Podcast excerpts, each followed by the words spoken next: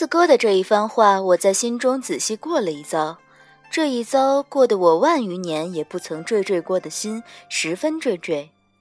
四哥说的不错，我虽一直想给夜华娶几位貌美的侧妃，可小辈的神仙们见多了，竟没觉得有一个配得上夜华的。若我当真是对夜华动了心，我白浅这十四万余年是越活越回去了。竟会对个比我小九万岁、等闲该叫我一声老祖宗的小子默默动一回心。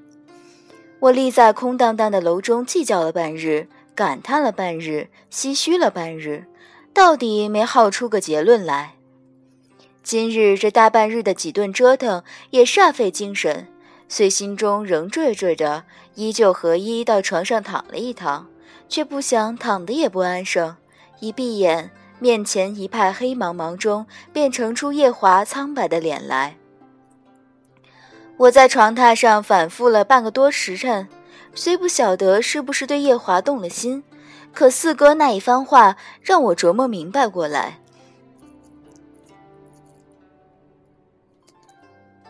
九重天上暂且还与我有着婚约的太子夜华，他在我心中占的位置是个不大一般的位置。我左思右想，觉得同夜华解除婚约这个事，可以暂且先缓一缓，一切静观其变。他今下午那一通的莫名其妙，嗯，想起来便令人头疼，也暂不与他计较了。今夜便先拿出上神的风度来，去他那里取劫破灯时，放下架子，同他好好和解了。是夜，待我摸到夜华下榻的那出寝殿时。他正坐在院中的一张石凳上饮酒，旁的石桌上摆了只东岭玉的玉壶，石桌下也横七竖八倒了好几个酒坛子，被一旁的珊瑚映着，幻出莹莹的绿光。昨日团子醉酒时，奈奈曾无限忧愁地感叹，说这小殿下的酒量正是替了他的父君，十分的浅。我从未一夜华大饮过，是已无从知晓他的酒量。现今他脚底下已摆了一二三四五五个酒坛子，执杯的手仍旧稳当。如此看来，酒量并不算浅吗？他见着我愣了愣，左手抬起来揉了揉额角，随即起身道：“哦，你是来取劫破灯的。”起身时身体狠狠晃了一晃，我赶紧伸手去扶，却被他轻轻挡了。只淡淡道：“我没事。”西海水军辟给他住的这处寝殿甚宏伟，他坐的那处离殿中有百来十步路。他面上瞧不出来什么大动静，即只一张脸比今日下午见的还白几分，趁着披散下来漆黑的发丝，显得有些憔悴。待他转身向殿中走去。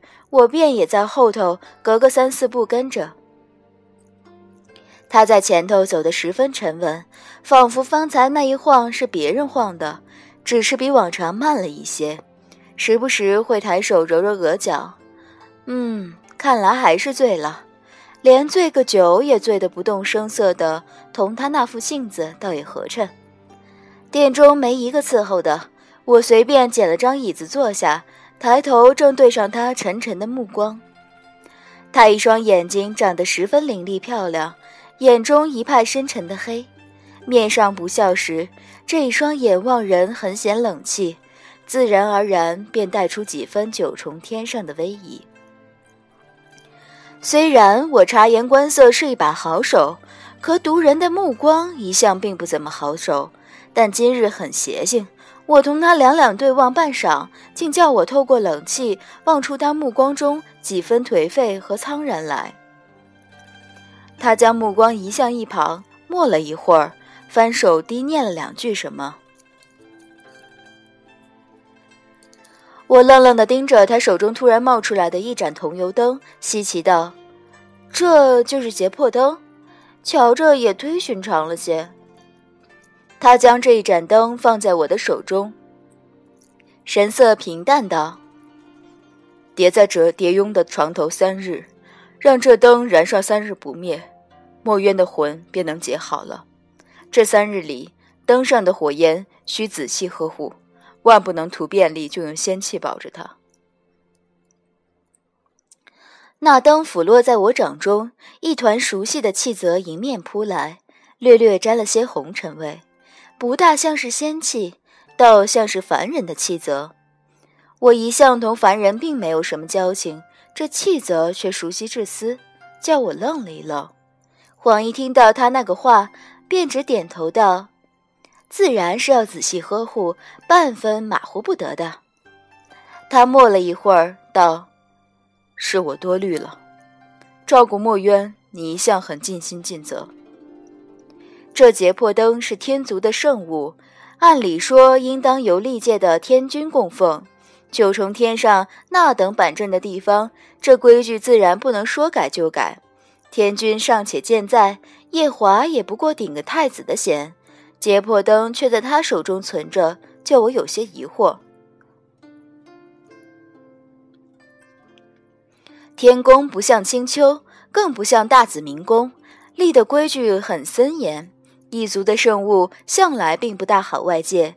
若我上天宫找天君借着圣物，已打好了将九重天欠青丘的债一笔勾销的算盘。此番夜华竟能这么容易将灯借给我，叫我有点感动，遂持着灯慷慨道：“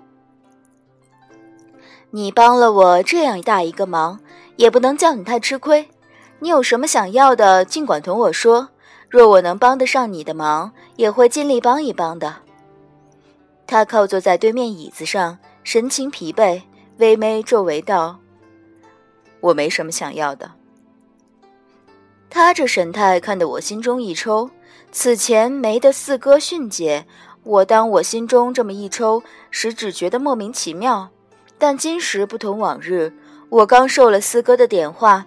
直往那不像样的地方迈上一步，微微一叹，心中已通透了七八分。这七八分的通透，通得我甚悲催，所幸仍旧有些清明，很长进的垂死挣扎。我审审道：“真没什么想要的，没什么想要的，我就先回去了。”他猛抬头，望了我半晌，神情依然平淡，缓缓道。我想要的，我想要的，至始至终，不过一个你罢了。今夜果然十分邪性，听得他面不改色的一番肉麻话，我竟并未觉得多么肉麻，反是心中一动，虽不够怦然，也是一大动。待反应过来，在这一大动后说了什么话，我直欲一个嘴巴子将自己抽死。我说的是，你想与本上神一夜风流？所幸待我反应过来时，夜华他尚在茫然震惊之中。我面上一派火红，收拾了灯盏，速速告退，脚还没跨出门槛，被他从后头一把搂住。我抬头望了会儿房梁，白浅，你真是自作孽不可活。夜华周身的酒气拢得我一阵阵犯晕，他搂我搂得十分紧，被他这样一搂，方才的躁动不安一概不见了，脑中只剩桃花般灿烂的烟霞，像是元神出了窍，保不准元神真出窍了，因为接下来我情不自禁又说了句欠抽的话，嗯嗯，我说的是。在大门口忒不像样了些，还是去床榻上吧。说了这个话后，我竟然还捏个诀，将自己变回了女身。直到被夜华打横抱到里间的床榻上，我也没琢磨明白，怎么就说了那样的话，做了那样的事。他今夜喝了许多酒，竟也能打横将我抱起来，走得还非常稳当，我佩服他。我躺在床榻上茫然了一阵，突然悟了。我一直纠结对夜华存的是个什么心，即便经了四哥的提点，大致明白了些，但因明白的太突然，仍旧十分纠结。但我看凡界的戏本子，讲到那书生小姐才子佳人的，小姐家人们多是做了这档事情，才认清楚对书生才子们的真心。兴许做了这个时候，我便也能清清楚楚一眼看透对叶华存的心思了。他俯身压下来时，一头漆黑的发丝铺开，挨得我的脸有些痒。既然我已经顿悟，自然不再扭捏，半撑着身子去拨他的衣裳。他一双眼睛深深望着我，眼中闪了闪，却又归于暗淡。我被他这么一望，望得手中一顿，心中一紧。他将我拽着他腰带的手拿开，微微笑了一笑。脑中恍惚闪过一个影子，似浮云一般，影影绰绰，仿佛是一张青竹的床榻。他额上微有汗滴，靠着我的耳畔低声说：“会有些疼，但是不要怕。”可我活到这么大把的年纪，什么床都躺过，确然是没躺过青竹做的床榻的。那下方的女子面容，我看不真切，似一团雾拢了，只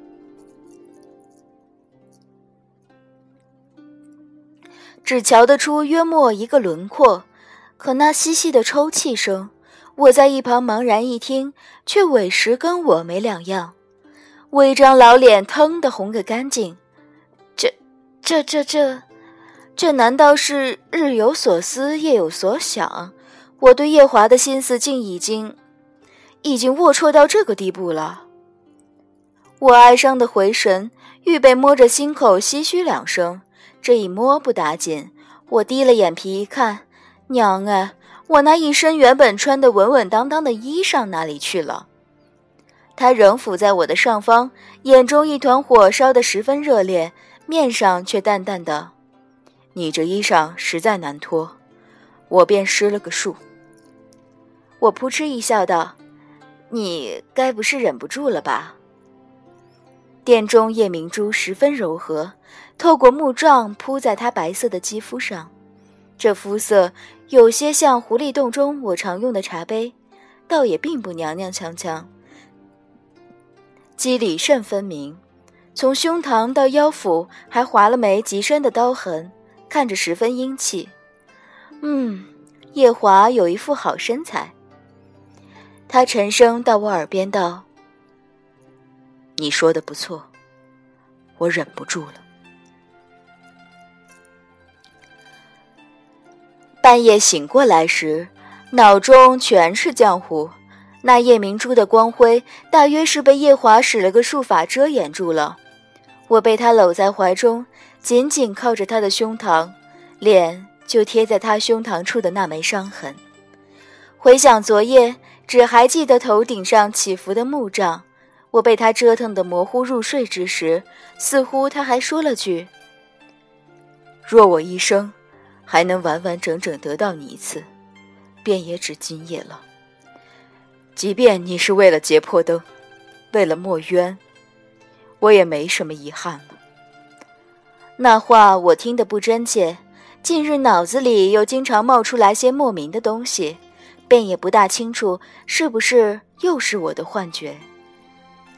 即便我同他做了这件事，遗憾的是，却也没像那些戏本子中的小姐佳人一般灵光乍现、茅塞顿开。